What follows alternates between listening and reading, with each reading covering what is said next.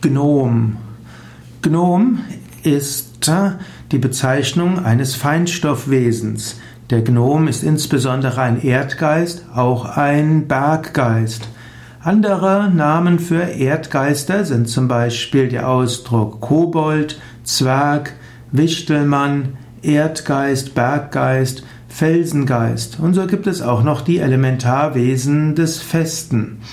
All diese sind also die Erdgeister. Es gibt daneben natürlich auch die sogenannten Luftgeister.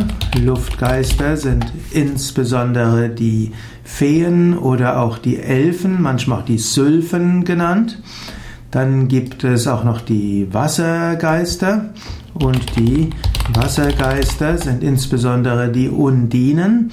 Manchmal sind die Wassergeister auch bezeichnet als Moment, Undinen, wie auch zum Beispiel die Meerjungfrauen und andere.